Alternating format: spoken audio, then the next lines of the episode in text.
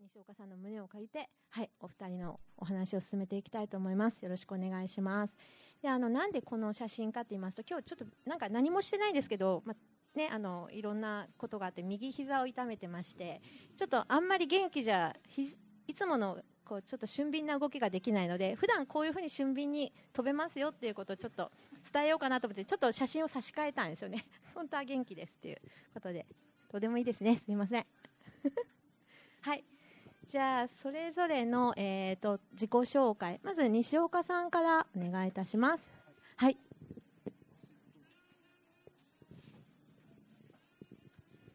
はい。えー、はい。えーえ西岡壮牛と申します。な、えー、そマヌコーヒーを、えー、今やってます。で、えー、そうですね。毎日楽しいなと思いながら日々を過ごせている人間の一人です。よろしくお願いします今日は。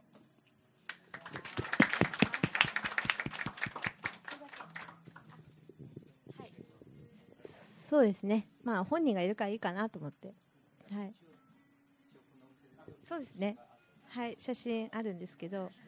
まあ、2003年にマネコーヒー開店で4店舗ありまして、一番下に書いてるように、現在店舗春吉店1号店と、それから大名店、柳橋店、上天寺店の4店舗です。はい、場所はこんな感じですね。えー、真ん中の方にあの狼コーヒーって書いてあるんですけどこれはあの店舗ではございませんあのマヌコーヒーが設立している自社の焙煎工場コーヒーを焙煎するロースター工場です、はい、普段はあの焙煎だけをやっていてそこで販売とかはしてないですね、はい、ここから各店にコーヒーが届けられると。でお店の外観あのこちらになるんですが。余計な話もいっぱいしてていい感じですよね。あの全く今日の話とは関係ない話なんですけど僕ちょっとエリア戦略っていうのをちょっとやってましてこの今ここに新しいお店ができたんですけどここに今度お店出したいなと思ってるんですよね。この辺に。でちょっと鶴が舞ってるような形にこうエリアを仕上げていこうと思って。舞鶴大作戦という作戦で今やってます、まあ、余計な話ですいません。えっと得意な後付けです。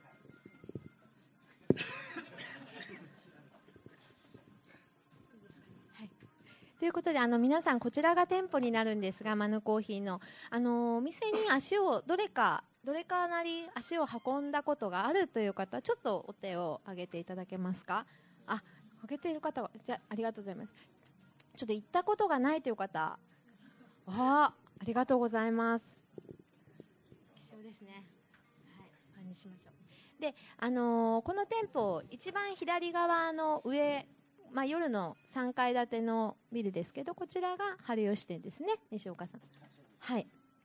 それから右側が柳橋連合市場の左から2番目のちょっと IKEA のようなカラーリングのあのお店が柳橋の連合市場の中にある柳橋店です。で左下はちょっと内観になるんですけれども、えー、アップルストアさんから、えっと、ミスタードーナツさん側に渡った、えー、石井ビルの1階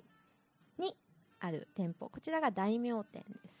から右側が最近一番新しい店舗で上天寺店ですねこれもちょっとあの外観分かりにくいんですけども、えー、上天寺さんという博多駅前にあるあの大変伝統のあるお寺の横に立ってで上天寺店というお寺の名前をそのままあの使うことを、えー、許可してもらってオープンしたというちょっとあの西岡さんには大変思い入れのあるお店ですね。はい。もうちょっと付け加えておこうかなと思いました。えっと今日の話につながるところなんですけど、各お店を、えー、それぞれ、えー、場所、えー、景観、えー、人をこうちゃんと見ながら、えー、テーマを決めてやってるんですが、えー、お店っていうのをどういうふうに仕上げていくかっていうのをあの考えながらやってるのがやっとこうこの辺かな。大名店をやった時にできやり始めまして作戦として。でまあそのストーリーを調べながらあヒストリーを調べながらストーリーを作っていくっていう形をでこれが、えー、っと1回目にそういう取り組みをしたあのコーヒーのあの植生をストーリーとしてやった店舗ですねここが。でここはちょっと春吉あの柳橋っていう場所なんで皆さんご存知か知らないですけどあのゲイの人がたくさん集まるエリアなんですよね。で目印が青い看板だとそういうお店なんです。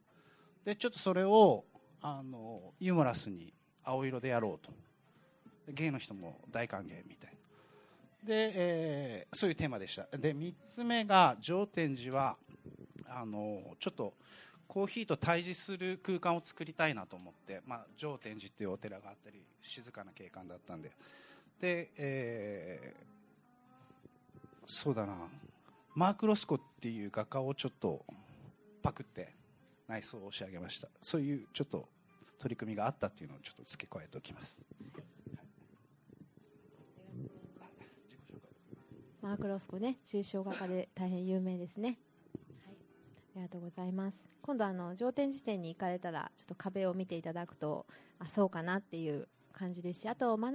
柳橋店のですね入って階段登るところにもオープンの時からあのロスコの絵が飾ってあります。はい。であのちょっとロスコの似顔絵をね模した T シャツなんかもねちょっとおふざけで作ってたりしてねはい、ありますんで、もしよかったらお店行った時にロスコ、ロスコーヒーっていう T シャツもご覧になってみてください。ロスコがモチーフです。はい、ありがとうございます。じゃあ、伊藤さんの仕事の、はい、ご紹介を。はい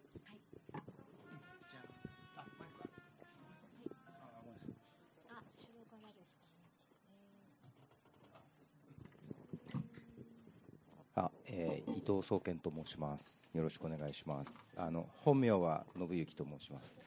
あの福岡出身で、えー、大学から東京に来ました。で、えっ、ー、と学生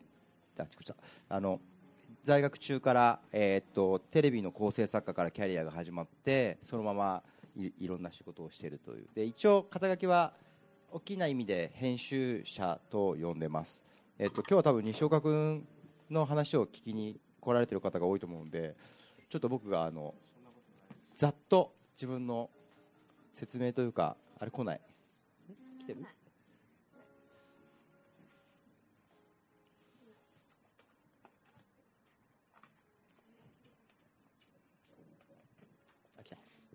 えっと、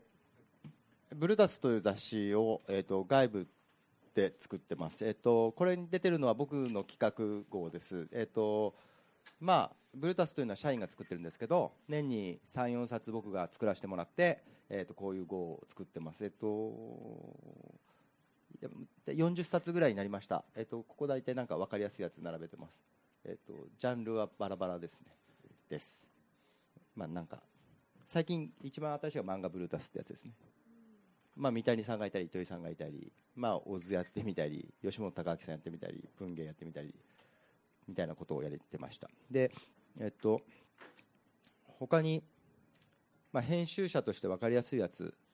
です、えっと、新しい九州案内というカーサブルータス2012年かなにやりました。えっとその種が坂本龍一さんと作った健康音楽というえー、とちょっとイベント用のパンフレットみたいなものなんですけど彼のスタジオに2泊4日で弾丸で行ってずっと2人で話したことが載ってたりします。サンアドっていう会社が50周年で作った本だったり、えー、三谷幸喜さんと作った「監督だもの」という本だったりこれが一番新しいです、えっとえー、豆というファッションブランドがあるんですけどその豆と,、えっと荒木さん荒木信義さんのコラボレーションで作った本などは作りました。これ編集者っぽいやつです。でえー、っとちょっとですね。えっとここら辺からは広告的なクライアントワークです。えっと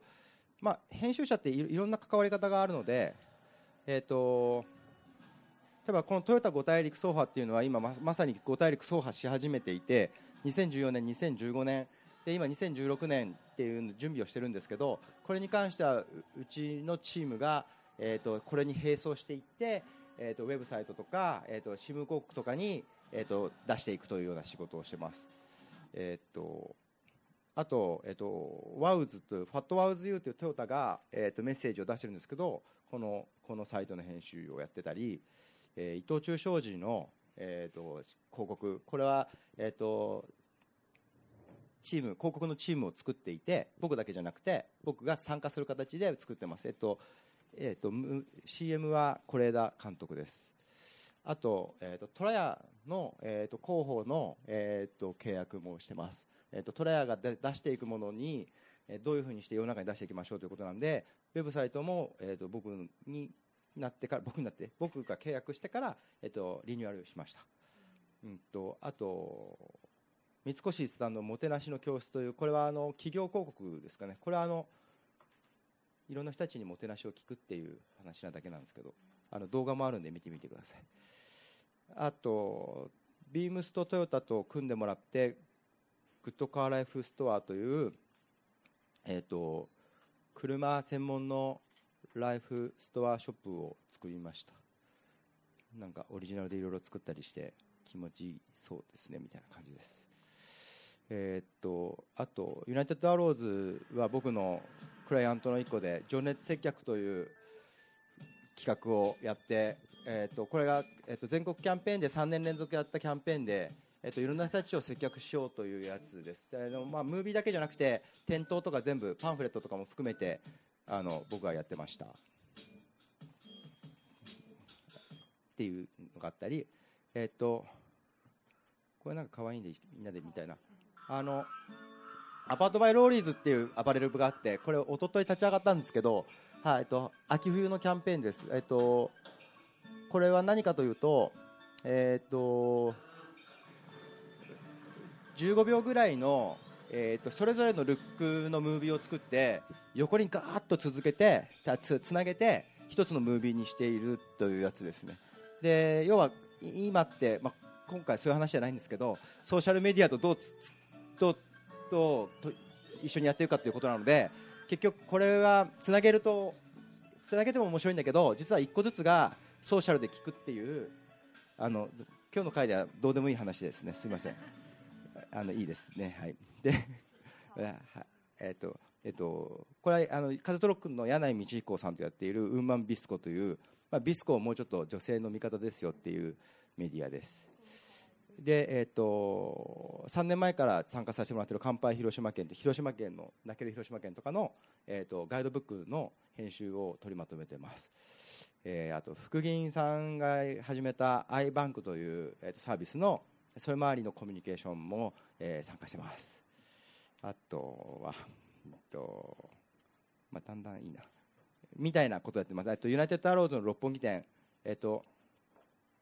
が、えっと、フラッグシップショップユナイテッドアローズが大きな大きなお店を作るんですけどそれのコミュニケーションをどうするかっていうのも担当今してます。なんとなくこんなことです。やってます。でいいかな。あと渋谷のラジオっていうラジオ番組もえーと、やってます。これも、えーと、水曜日の編成をまるまるやってましてです。あと瀬戸内シープレンズっていう瀬戸内の遊覧事業のえーと、コミュニケーションをどうするかみたいなこともやってます。っていうことをやってます。あのあの僕当然あの全部全部ま取りまとめて自分がやってるというわけではなくて当然うちの社員がいるのでうちのスタッフ10人ぐらいとそれぞれ分担してやってるんですけど一応それの取りまとめというかあの一応社長なのでやってますという、はい、で、えーと、何をやってるかというと、えっと、世の中にある課題いろんな課題を編集というテクニックで解決するという仕事だと思っていてそれが別に映像だろうがウェブだろうが本だろうが何でもいいと、えー、ちなみに大名で日本語っていうスタッフスナックもやっていてそれは、えーと、家族的な課題を解決するために作りました。はい。いやえっ、ー、と伊藤家です。はい。以上です。よろしくお願いします。長くなりましたが。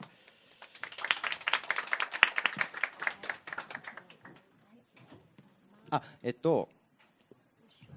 あ実はあの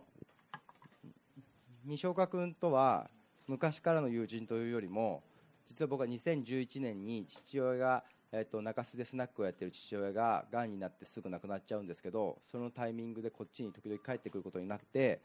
で、えっと、お店を作るみたいな話になったのが去年ででその間ぐらいに知り合いました。でかつ僕は春、えっと、実家が春吉のマヌコーヒーの春吉店の隣のマンションなんです、えっと、僕は生まれ住んではないんですけど、えっと、引っ越僕は東京に行って引っ越した先がそこでなんでマヌコーヒーはよく行きましたでもう一個付け加えて言うと,、えっと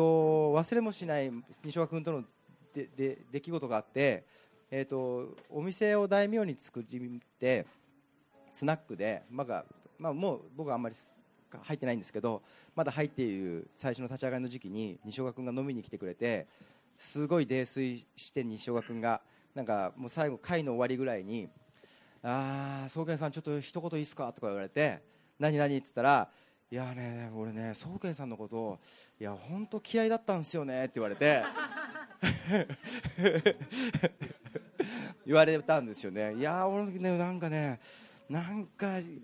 や怪しいっていうかなんかこいついいか大丈夫かなと思ってたんですけどなんかお店作って好きになりましたって告白されたんですよね。っていう二人の馴れ初めです。はい。はい。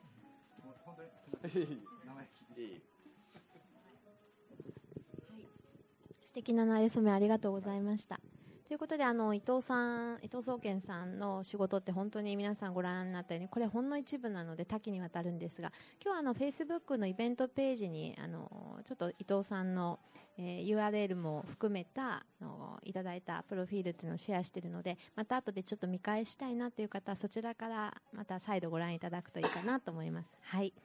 ということであのありがとうございます。本題に進んでいきましょう。今日は、えーコーヒーかけるソーシャルということでコーヒー屋が街にコミットできることって非常にあの一コーヒー屋さんである西岡さんがですね、えーなんかすごい壮大なことを考えてそうな感じがするんですが今日はあの本当にいろんなあのお仕事をされていて編集ということをあの、まあ、紙媒体だけではにはとどまらずいろんな分野で編集という技術テクニックっていうのを発揮されている伊藤さんの目から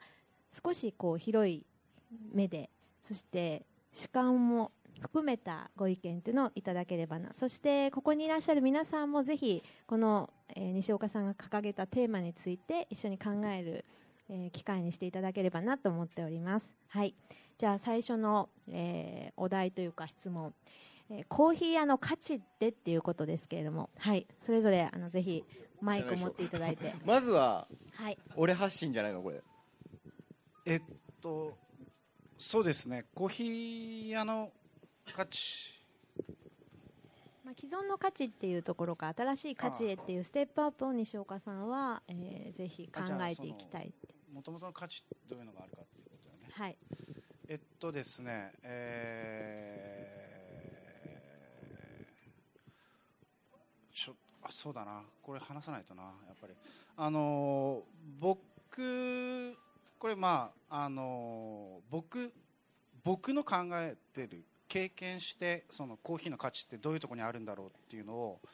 やっぱりこうちゃんと伝えれるようになっとかないといけないなっていうのが、ずっと前からあったんで、も今日は僕、ちょっとはっきり言っときますけど、あのその強いメッセージではないんですが、あの僕がそのコーヒー屋を始めた始めてからずっと今に至るまで何をしてきたかっていうとほぼカッピングというコーヒー屋のその技術ですね。コーヒーの価値を見極めるっていう、まあ、抽出したものであってもグリーンの状態であっても焙煎した後であっても。そのカッピングっていうのが僕のコーヒーの価値につながってるんですけどその口の中に泳いでる味をですねこう一個ずつ言葉として表現していくわけですよ。なんだこれはジャスミンだとかラズベリーだとか。でそのコーヒーにいらないんですよねそういう味は。本来は。いらないんだけどそういう言葉の置き換えで表現していくっていうそのあたその自分の味覚っていう部分をどんどん成長させていったわけです。そしたらですね何年ぐらい経った時かな？6年7年ぐらい経った時に物事の見方まで変わってきたわけですよ。おいいものって何なんだとか正しいってどういうことなんだってその価値の見直しにつながったっていうのが僕はコーヒーの価値そのカッピングを通じての価値ですね。だから僕が考えてるコーヒーの価値っていうのはその新しい感覚を研ぎ澄まさせることによって世の中の見方も変わったっていうところに価値があるというふうに思いながらコーヒーを続けてます。いかがでしょうか？藤さんどうですか？あのこう、まあはい。今西岡さんが語られたのは、はい。えっ、とコーヒーの価値なんですけども、うん。まあお題はコーヒー屋の価値っていうところで、あまあでも今のはきっとコーヒー屋の中からの価値ってことですよね。外からの価値でいうと、まああのす言い古されてますけど、なんかその自分の三つ目の場所みたいなことでよく言うわけでしょ。で、そう考えるとやっぱりコーヒー屋さんが増えていってくれると、あとその多様性があると好きなコーヒー屋さんが自分のもう一個の場所になっていいなという気はします。ちなみに僕はあの東京では代々木八幡というところに住んでいて。えっと、浜田大輔君っていう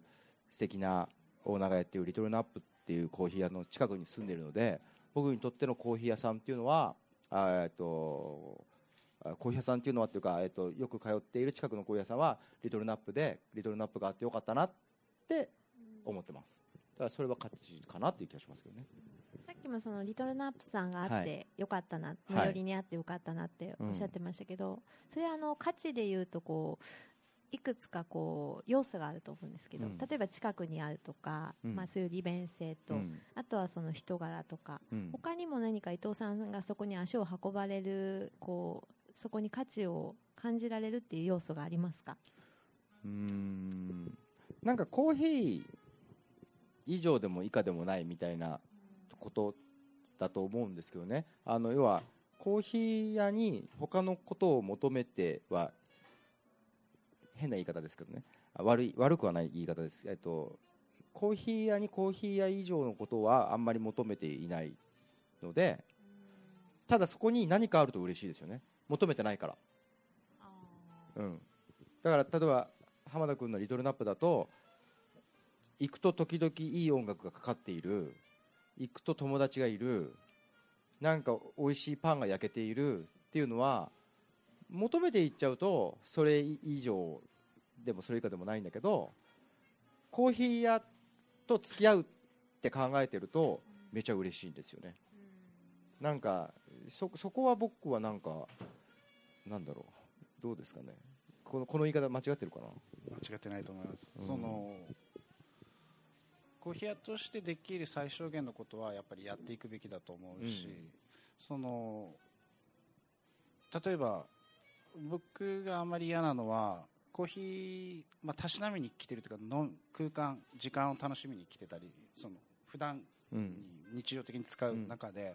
例えば僕うるさいなと思うのはこれどこどこのコーヒーでなんとかかんとかでこういうことなんですよねって、まあ、その言ってる本人は満足するのかもしれないんですけど、一言美味しいですよ。ぴったりですよ。汗かいてますね。涼しいですよとかでいいと思ってるんですよね、でそれ以上のことは僕もあんまり必要ないと思ってて、うんでそれがきちんとじゃあできてるのか全体的にはい。っていう話になるとまたこれは別の話になってくるんですけど、でそこにあのコーヒー屋に行くきっかけがあるんであればやっぱそこはちゃんとユーザー側にもちゃんと伝えていってあのサービスをちゃんとしていくっていう構造はこれからも変わらないと思います。うん。あのちょっと素人質問です。恐縮なんですけどね、あの僕すごいマヌコーヒーのラテが好きなんですよ。これ前も言ったと思うんですけど。でマヌコーヒーのコーヒーの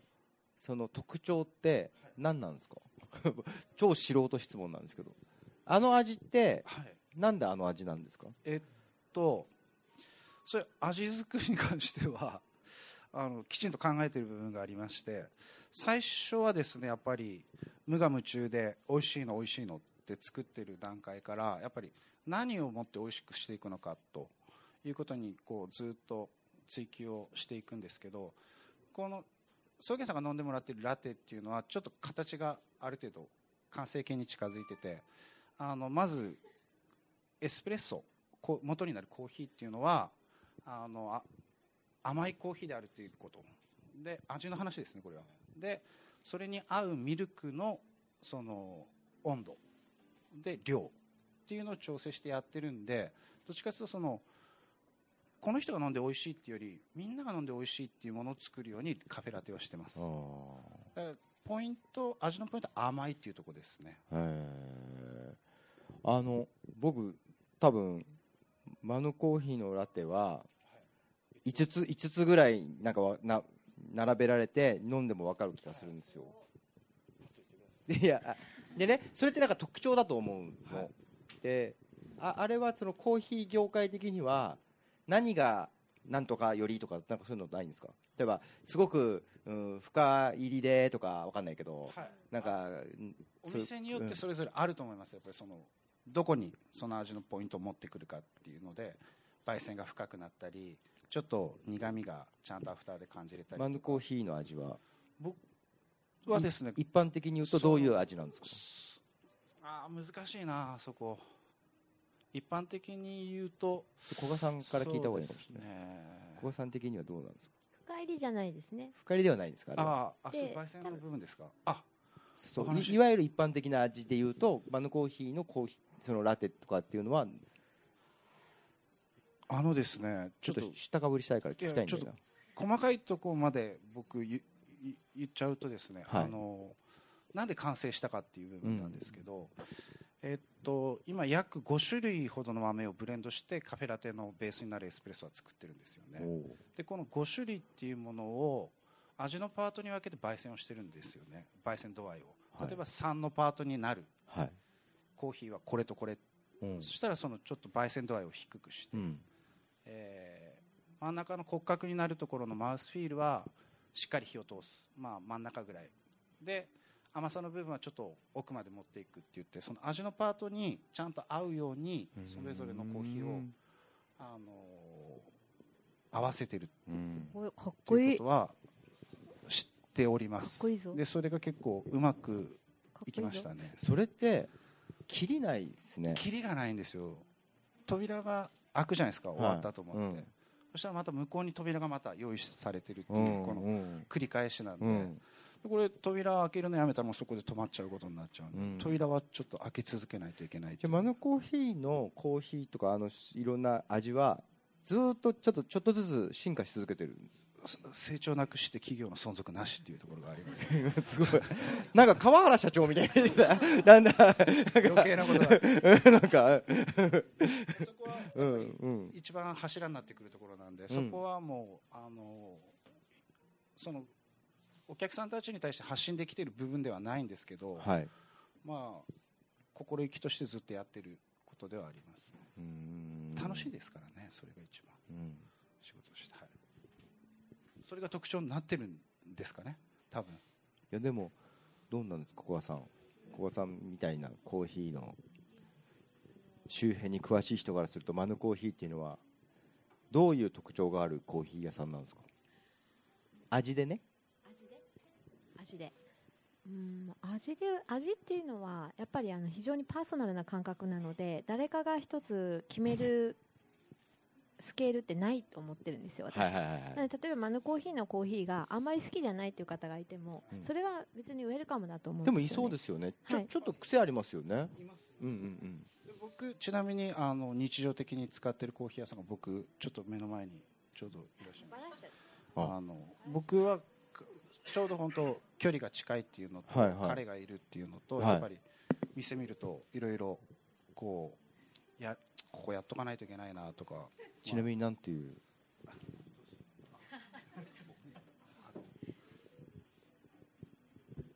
あえー紹介いただきました。あの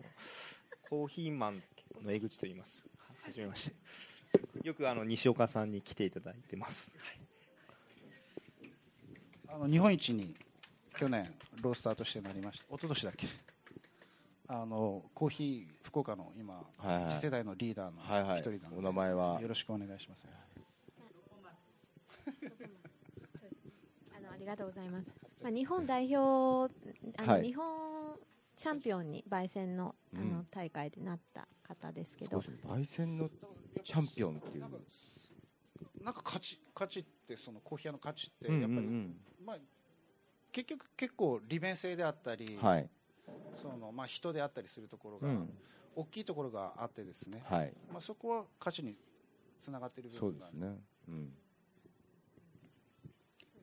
あのーやっぱり価値っていうところで今西岡さんが言ってたようなあのー西岡さん自身がというか、まあ、会社がお客様に提供したいこういうコーヒーを提供したいっていう努力も一つのこう価値として見えないところでその伊藤さんがマヌコーヒーさんのラテは5個あっても僕見つけれますっていうおっしゃったように何かこう特徴的なものを出していく。それはもうきちんとこう狙いがあってそこまであの努力研鑽をしているっていうところも一つ価値かなとは思うんですが、はい。あの西岡さんが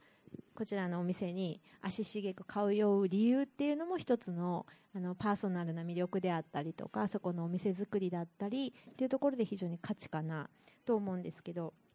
まあ、西岡さんとよく話をするので、あのコーヒー屋さんの価値っていうのは観光資源としての価値っていうことともう一つあの景観としての価値っていうのがあるんじゃないかなって話を、はい、するんですが観光資源としての、まあ、価値っていうところで、えーっと非常にですね私と西岡さんはこういう話をよく普段するんですけどもあの必ず上がってくるあのもう地域密着1店舗スタイルの、えーカウンターサービス対面のお店っていうのが一つあって、まあ、それは太宰府にあるお店なんですがそこが非常にそのコーヒー屋さんの価値あの街でのその地域での価値っていうことを考えるときに必ず出てくるお店があるんですよね西岡さんね。はい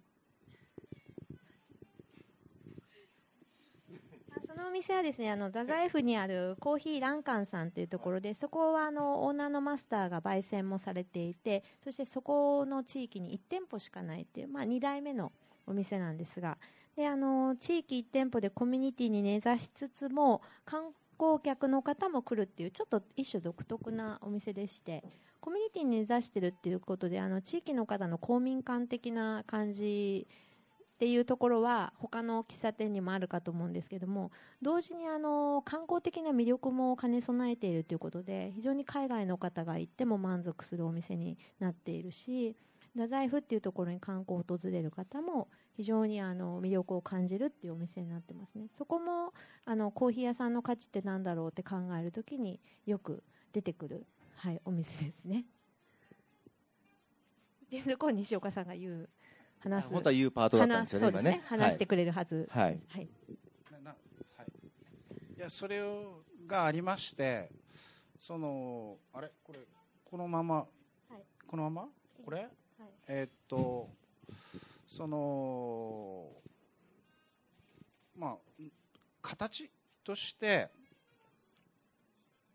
今日の本題に切り込んでいっても大丈夫です。あまだですか。すみません。はい。はいすみません。とでもねあのその観光資源としてっていうのは面白いなと思うのは別にコーヒー産地でもないでしょ？はい。で言ってみたらそのどこの日本中もしくは世界中でもそれを提供できるわけでしょ、はいそうすると観光のその観点でコーヒー屋がそこにいポジションがあるっていうのはなんでそれがそう言えるのかっていう。そうですよ面白いですよね、今日の本題ですよね、この辺が。近づいて。あの僕一つあの日常的に店舗を見ててうん。思うことがあるんですけど、あの観光資源ってそのコーヒーを飲んでもらうっていうことだけじゃなくて、あのコーヒー屋さんに皆さん海外に行ったりしたら、まずどコーヒー屋とかカフェとかそのちょっと場所見つけてそこを拠点に動き出したり、はい。ホテルのロビーでもいいですけど。うん。でそういう場所に行って何してるかっつったら今日何しようかなここの街でとか、うん。だからどうこれ予定があるけどどうしようみたいなところでこうどう動こうってなってる時にコーヒー屋って結構観光客の人がどこ行ったら面白いですかとか今日何ありますかとか、うんうんうんうん。どこどこってどこですかうん。そういうちょっとインフォメーションセンター的なうん。あの役割がなかなかあるんですよね。でそれっていうのは一つ観光のその資源というより観光をその楽しんでもらう人たちのための窓口としてのうん。機能としてすごいいい部分があるんじゃないかと思ってる部分があるんで,、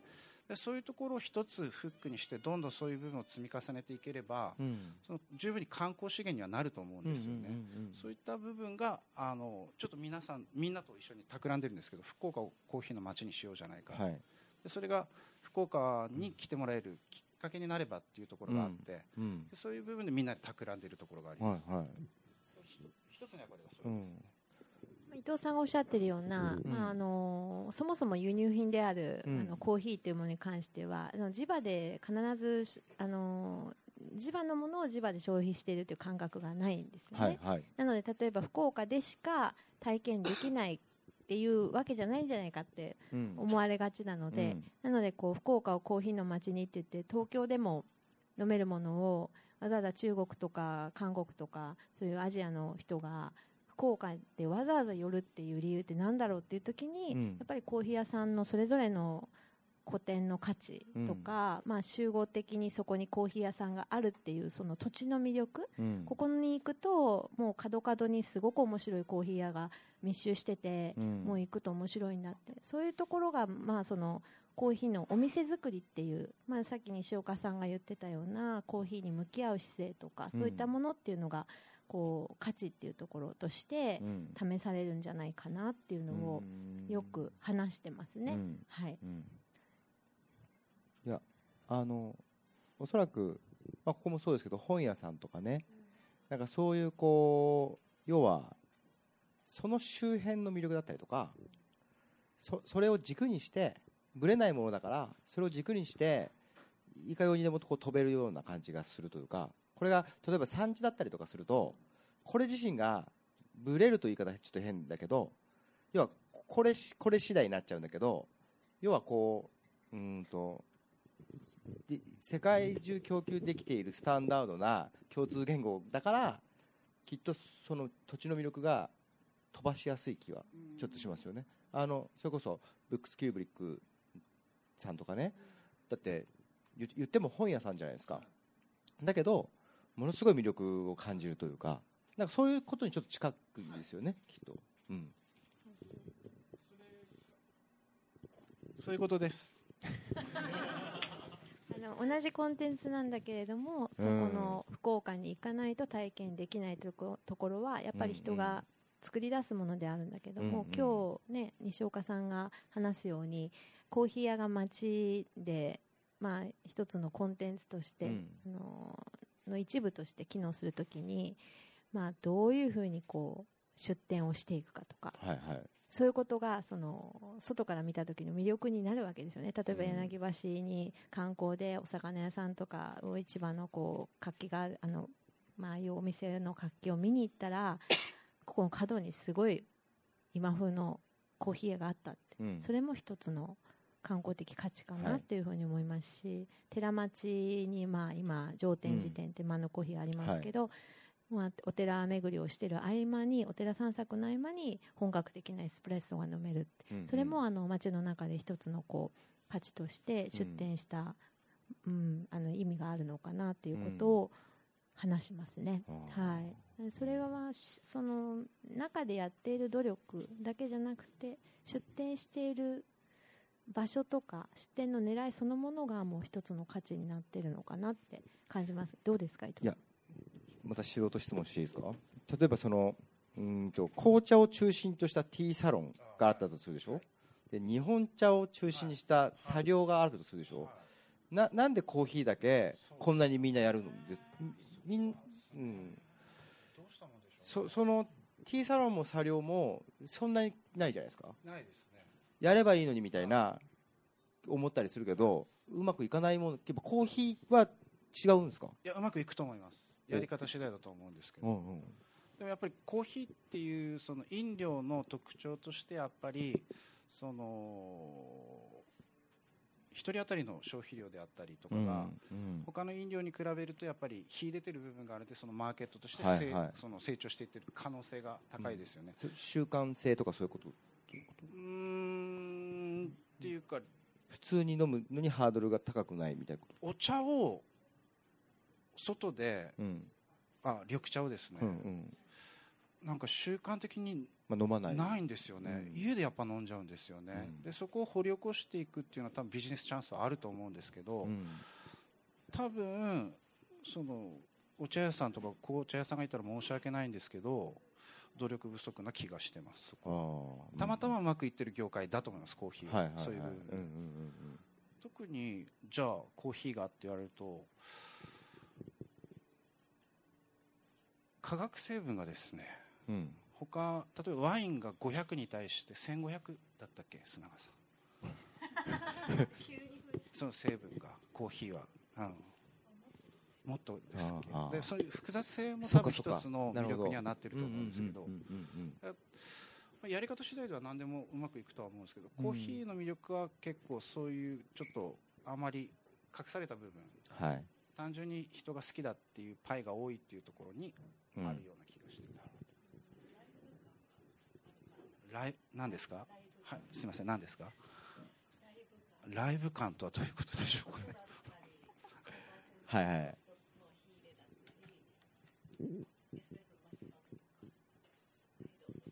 そう思います、はい。はい。入れる時の躍動感があるこっち側のねカウンターのことですね向こうのですよね。うん。はいはい。うんうん。パフォーマンス性も高いってことですよね。なるほど。はい。まあコーヒー屋の価値。はい。次いきます。はい。これはちょっとこれ価値からあのーこれそれそんなに離れない気はするんですけそろそろど本題ですか？これ西岡君的まあには。まあ近いですけどもね。コーヒー屋さんが街で機能するっていうのはどういうことだっていう話をしてた時に西岡さんからあのひまあちょっと思い出話が出て春吉で最初の頃西岡さんあれですよね。最初の頃はお店にあのよく春吉になってました？ねそのあの何ができるんだろうっていうところを考え出したきっかけがありましてその僕はコーヒーを出してお客さんに飲んでもらって美味しかった今日また明日来るねとかその日常がすごいあの幸せだったりした時期からあの3年目4年目ぐらいだったかな。ちょっと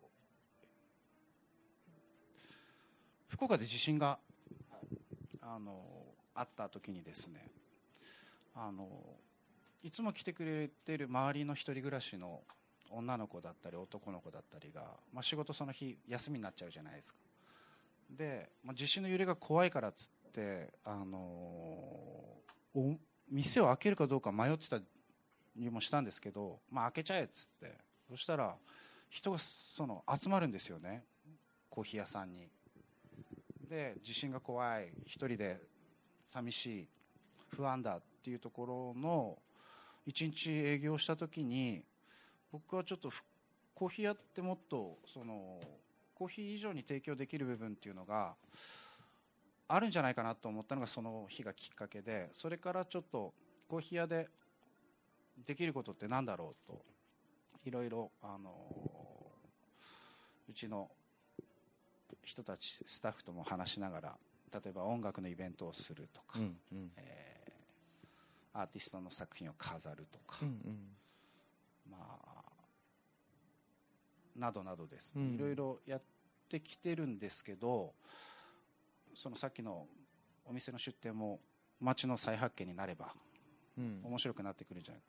でもそのなんて言ったらいいんですかね。こう僕がその機能としてどうやっていったらいいんだろうっていうのがいろいろやってるもののその答えが出てこない、はい。効果があるかどうかもわからない。やってていいんだろうか悪いんだろうかとかそのちょっとどん詰まりの状態に入ってきまして今日の日を設けてもらってるんですけど、あ今ねちょちょっとどん詰まりど今どんずり気味？どん詰まり気味なんですよ。どんずり気味？どん詰ま り気味なんですか？でもそのあの日感じたそのコーヒー屋でもっとできることあるよなって感じたのは、うんうん。まだあんまり消えずにこのまんまそのずっとコーヒー屋やってる限りは続けて考えながらやっていこうと思ってるんですけど。でも僕マヌコーヒーさんのねいろいろ見ていると本当イベントやったり作品飾ったりいろいろやってるじゃないですか。なんか中でも外でも。なんかそれはそそこには満足はなかったってことなんですか？それともそれはそれであるんだけどそそこに満足はまだ完成はないですねやっぱり。うん。やってて手探り状態でうんちょっとあの今度大きなイベントをしようと思ってるんですけどそのイベントしようと思ったきっかけもあのちょっとうううちのスタッフの話になるんですけど福田っていう人間が来て、うんうん。俺はマヌコーヒーに仕事したいんだっつって来てくれて、うん。うんじゃあ何がしたいの？っていうとコーヒーじゃなくてそういう音楽そのいい部分の接点を見出してるから、うんうん。そういうことをやっていきたいんです僕は。だから働かせてくださいっつっても即お願いして、でそれから月日が6年、はい。この間にやっぱりいろんなアーティストさんさんたちと一緒に音楽のイベントやったりあコーヒー飲むんだったらこういう音楽がいいよねっていうのをずっと探しながらやった、やっとそのフェスコーヒーフェスをや,、はい。やれるようなっていうのがあるんで一つずつやっぱ丁寧にこう、うん。作業をやっていってでその中でその、まあ、今度やってその状況を見ながらこういう価値があるんじゃないかっていう判断をしようかなと思ってるんですけどだからそのやっぱりやりたい部分っていうのはコーヒーの味作り。うん。だけどコーヒー屋にできることってもっと別のところにあるんじゃないか。これはちょっと僕の脳みそじゃ足りない部分があって。うん。コーヒーのことは仕組みちょっとうまく作れるんですけど、はいはい。味作りに関しても、なんかですね社会とかこう街って考え出すと、荷が重いんですよねでも考えないとこの先面白くならないしそそれそれちょっともうちょっと深く聞いてみると例えばフェスやりまフェスちなみにいつやるんですか？10月 10, 10, 10, 10月1日10月1日土曜日です。10月1日土曜日どこどちらで？えーっと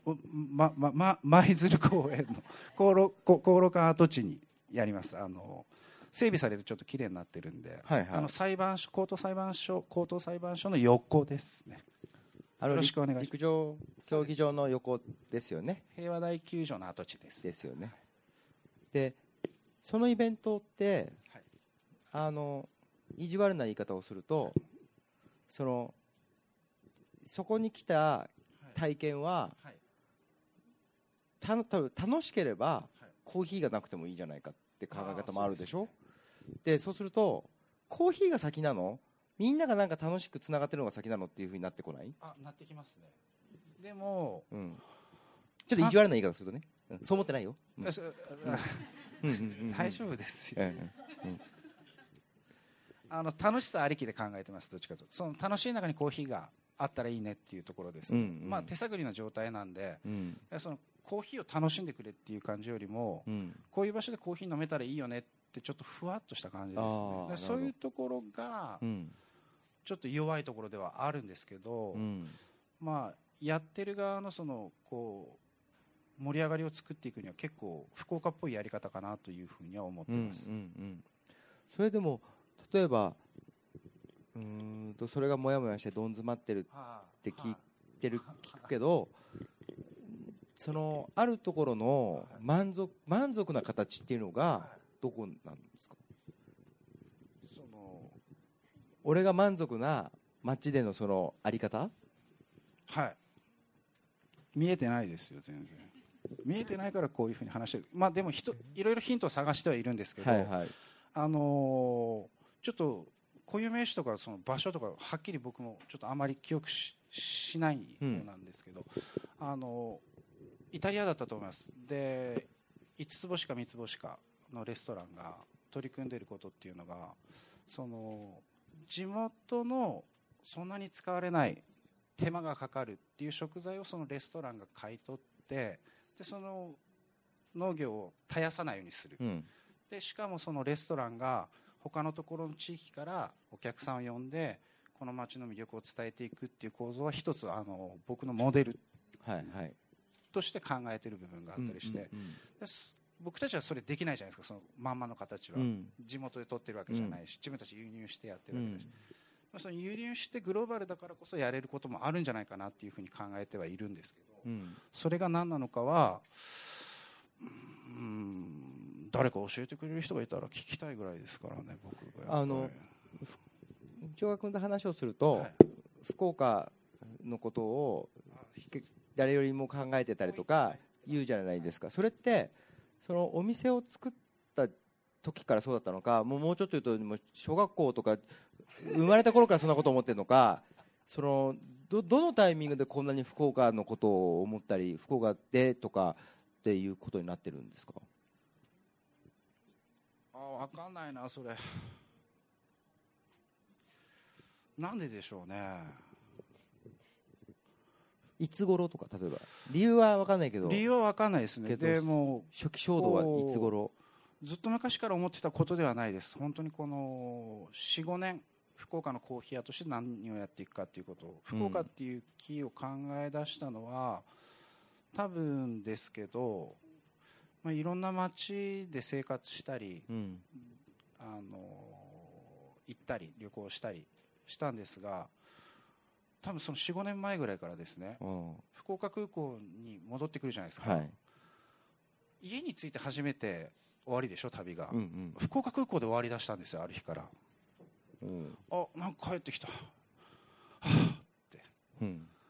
それぐらいから多分福岡の街が好きになってる気がします。福岡がもう我が家みたいな。我が家みたいになっちゃった感覚があれぐらいからあります。何なんだろう。な何？いやなんでしょうね好きなんじゃないですか単純に。住みやすいし、女性も綺麗だし、うんお酒も美味しく飲めるし、あの楽しく毎日過ごせてますか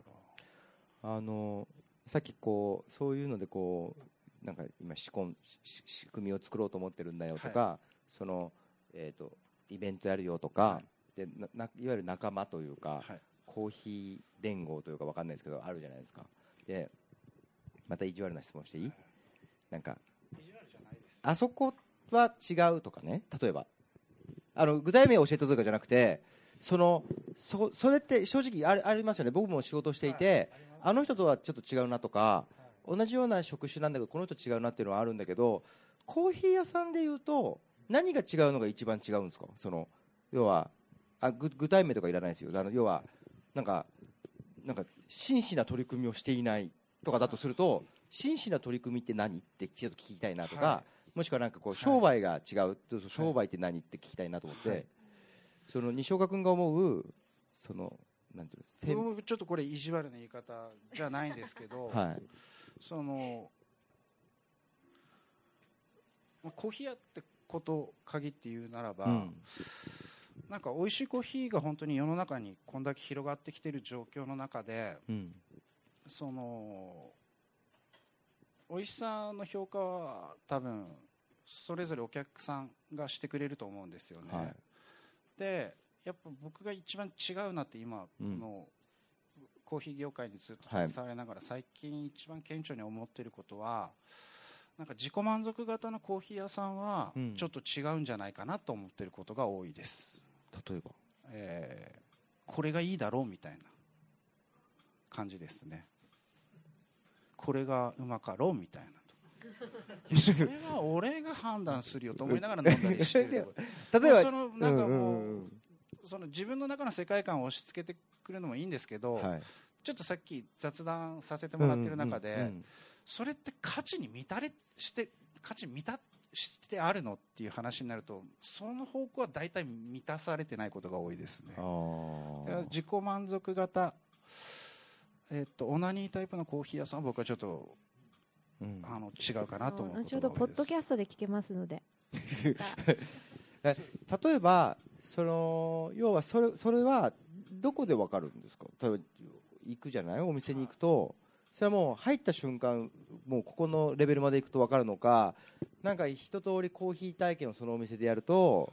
その分かるのかなんだろう。通うと分かってくるのか、えっと飲んで、うん。えーまあ雑談も多少しながら、うん。えー飲み終わって味わって、えー外に出てから考えることが多いかもしれないですね。飲んでる瞬間はあんまりそういうことは考えないようにして、楽しんでる時は。でお店出てこうプラッと考えながらなんか考え出すとやっぱ良くないパターンの時が多くて、はい。考えてない時は口の中にそのコーヒーのなんか優雅な後味が残ってたりするから、うん。なんか、まあ、その判断基準をどういう指標でやってるかっていうのはもう結構感覚的な部分があって自分の中で、で、まあ、話聞くとなんか、うん、ちょっと違うんじゃないのかなと思うことが多いことが多いですね、今あの僕帰ってくるたびにはい。新しいコーヒーショップができましたはい。みたいなことを聞くわけですよ、はい。その状況に関してはどう思われてるんですか？すえっとですね。本当よたくさんできいてる。や本当にたくさんできてると思います、ですよね。いやでやっぱりいいお店もあり、はいはい、うん、それコーヒーじゃなくてもいいんじゃないかなっていうお店もあり。うんでいろいろ多岐にわたっていると思うんですけど、まあ、コーヒー業界が盛り上がってきている現状は僕はすごいあのいいことだなと思って、うんうん。あのもっとこう横の情報の交流じゃなくてその流通ですね情報の。うんうん。流通とかを促していきたいなと思ってはいますやっぱり。それで具具体的に言うとどういうふうな状況がで美味しいコーヒーって何なのっていう話になった時に、はいはい。カそのカッピングをしてないのに美味しいコーヒーの基準はないと思うんですよね、うんうん。やっぱその謙虚にそういうところは学ぶべきだ、うん。その同業者としてはです。学んでほしいなと思うところがあったり、うん。なんかスペシャルティっていうふうにみんなこうポンって言っちゃうんですけど、うん。じゃあスペシャルって何よって答えれるのあなたたちっていうところはやっぱり行って飲んで帰ると分かる感じがします。うん。じゃあそれはそのい最低限の。最低限でのことはそれぐそこまではクリアしといてでも最低限クリアしてるぐらいじゃちょっとビジネスやる必要ないですよね本当に。本当はね、はい。そうだよね。何のためにやってるお金儲けたまあみたいなねちょっとそこはちょっとはい。そうですね。はいあのコーヒー屋さんの街での機能っていうところで、西岡さんが今何でしたっけ？どん詰まってる？そうどういうふうにこれからしていったら感じとしてね悩み相談室みたいになってる感じがありましたけど。そのトークショー今日本当にこの場はありがたいんですけど僕の悩みを今日は宗家さんにぶつけようというきっかけの日にみんなに付き合ってもらっているという感じでございます。これでもねさっきも言ったけどこんなふうに西岡君がここで喋るのをみんな楽しく見てるっていう状況がいいなと思ってなんか興味深いみたいな。面白い動物が話してるそいうな。そうそうどういうふうなことをみたいな。だってないでしょ。今日は真面目にちょっといいろいろ伝えたいなと思っている部分がたくさんあるんで、真面目に。そのどん詰まってるっていうところでですねちょっと宗健さんにも先にちょっとお話ししたと思うんですけどあの西岡さんがその春吉のお店はい。で、あそこ3時までやってるんですよね。行かれたことある方いらっしゃいますか？ね、あそこ3時までやってるんですよね。やっぱあの街ってすごくもう夜中まで飲むようなあのところなのででそこでその辺りにこう周辺に飲食店があってそこの店主から言われた言葉っていうのがあのーここにマヌコーヒーが3時まで開いてることによってとっても街が明るくなったとかちょっと風気が良くなったっていうふに言われたそうなんですよ。でもあのー彼はそのことに対してあまり自分では実感してないともっとこう明確な機能として自分たちの店があるっていうことを実感したいみたいなことを言ってたんですよね。で、えっと、加えますとそれが明確化されることによってコーヒー業界自体が福岡のコーヒー業界自体が新しい方向性に一つまとまっていくっていうのはこう一つの形を作るときにちょっと速度が速くなるんじゃないかなと思っているだけでございます。であの西岡さんが初期の頃にですね、あのーお店に立っている時にお店であの実際結婚したお客さんがいたりお店のでお知り合っ店で知てり合って。でカウンターにやっぱ女の人が来る。男の人が来る。一人でそれぞれ来る。それをつなげる役割。その時はもう確実に自分が街のコーヒー屋として機能してるっていう実感があったんですって、うん実感があったんですって。で3組ほど結婚させました。すごいですよね。はいみんな拍手。すごい。え僕じゃあマヌコーヒー通おうみたいな。私の知人でも実際マヌコーヒーで あの知り合ってお付き合いしそうかそうかそうかたって人がいます。あそうかそうかそうかそうか。なので、まあ、あの今ちょっとあの一つだけ挙げましたけどそういうことですね。小屋さんが街で機能していくっていう時にこう明確にその場所から歓迎される私あそこのマヌコーヒーでうちの旦那さんと知り合ったのよって歓迎して応援されて支持を受け続けられるうん。存在である、でそれがまあ多分西岡さんのあの機能してるなうちの会社店っていう実感なのかな。それが今はちょっと明確にないそうなんですよね。いやいや、うんえっとですね、そこをちょっと、あのー思うんですけど例えば先ほどコーヒーマンの江口君のお店だと江口君がお店立ってさばいてるわけですよ。彼にはこれ出してみたいな。俺作るとでやっぱりそれの人と人のとの関係っていうのが一つ個人店ではできると。その街の中の機能としてそのやれることがたくさんあると思うんですけど僕の場合になってくるとちょっとお店をちょっとあの焙煎のことであったり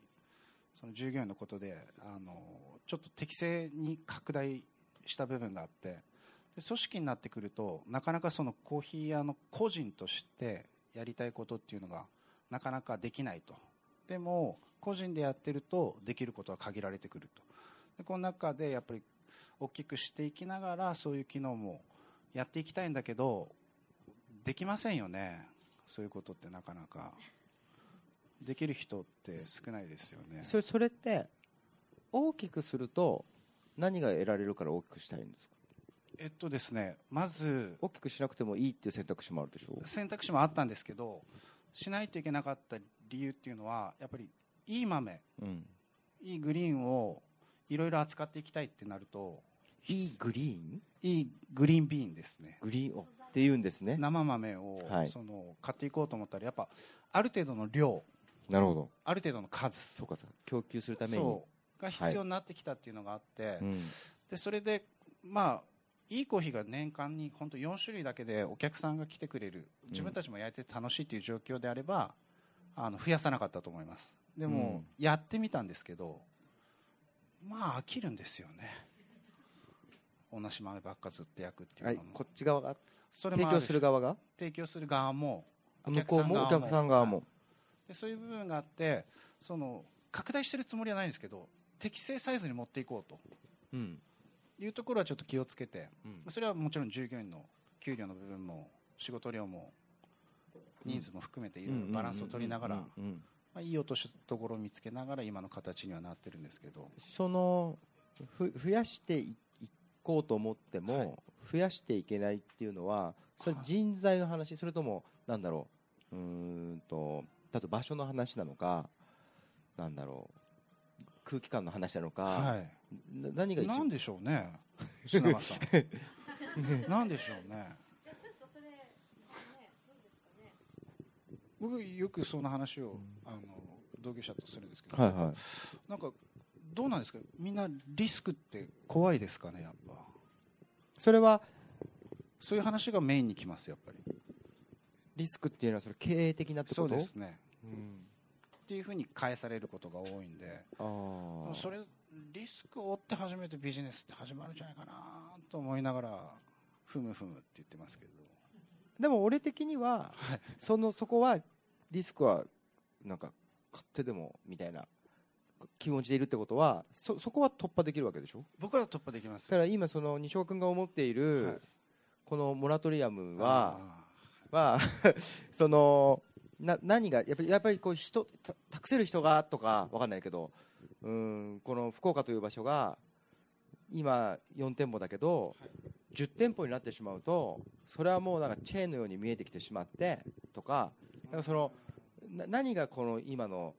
ふ増やせない俺がいるのかなみたいな。そそれぞれのお店僕す全部行ったことあるしそのお客さんもいるしその経営的なんとかって気はしないし、とサイズの問題ではなくうん。て、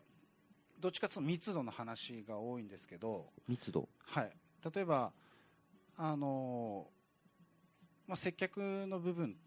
とかですね、うん。こうもっとお客さんのために動いていいじゃんと思う部分が気づくじゃないですか、はい。僕は。でも本人たちは十分にやってるんですよね、はいはいはい。一生懸命やってるし、うんうん。元気にやってるし、うん。でこれをちょっとワンランク上に持ってこようと思ったら僕はコーヒーは美味しく焼けるんですけど人は美味しくこう持っていけないんですよねなかなか。技術的なトレーニングとかはできるんですけど人間力のトレーニングは全くできなかったりするんで,、うんうん。でその個人の裁量に頼らない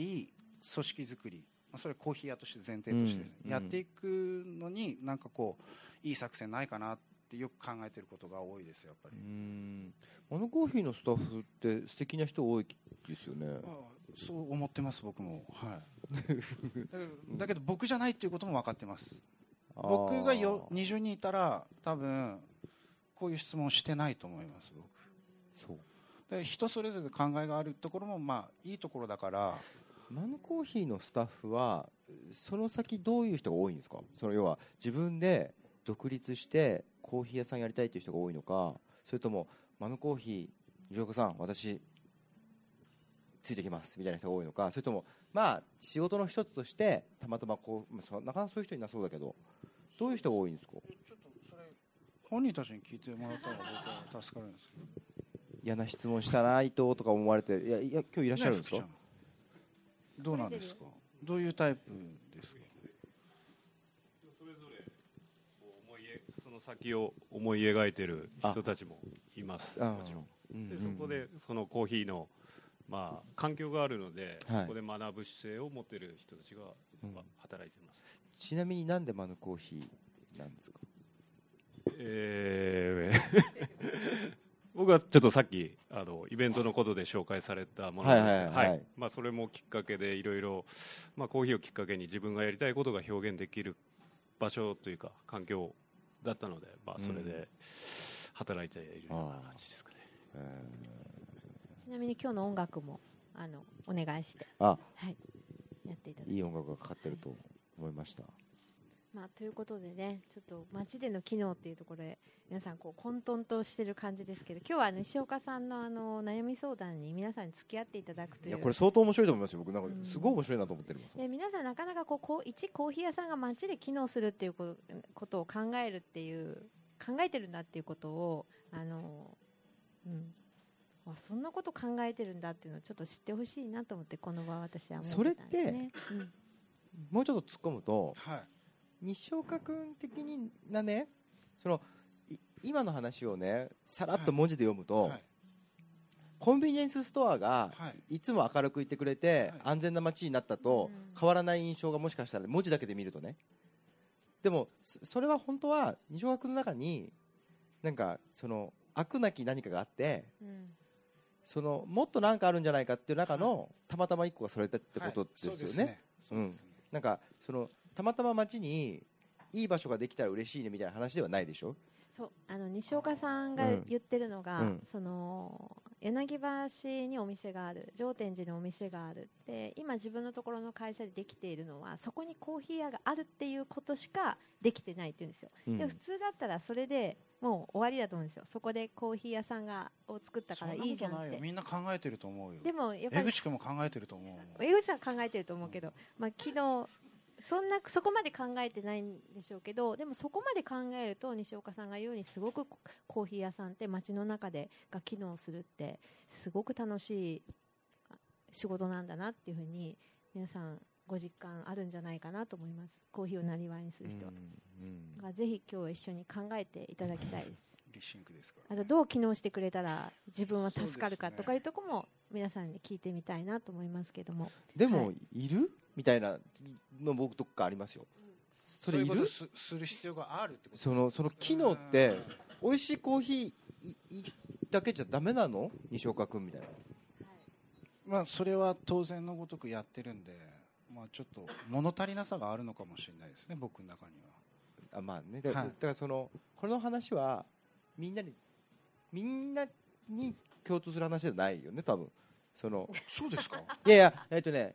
そうそうそうそう。もうもうちょっと違うところで話してる気がするのね。さっきの本当に本当にそれをね本当に文字で見れちゃうと本当にコンビニエンスストアがずっと明かりがついてくれてよかったわ私たちみたいな話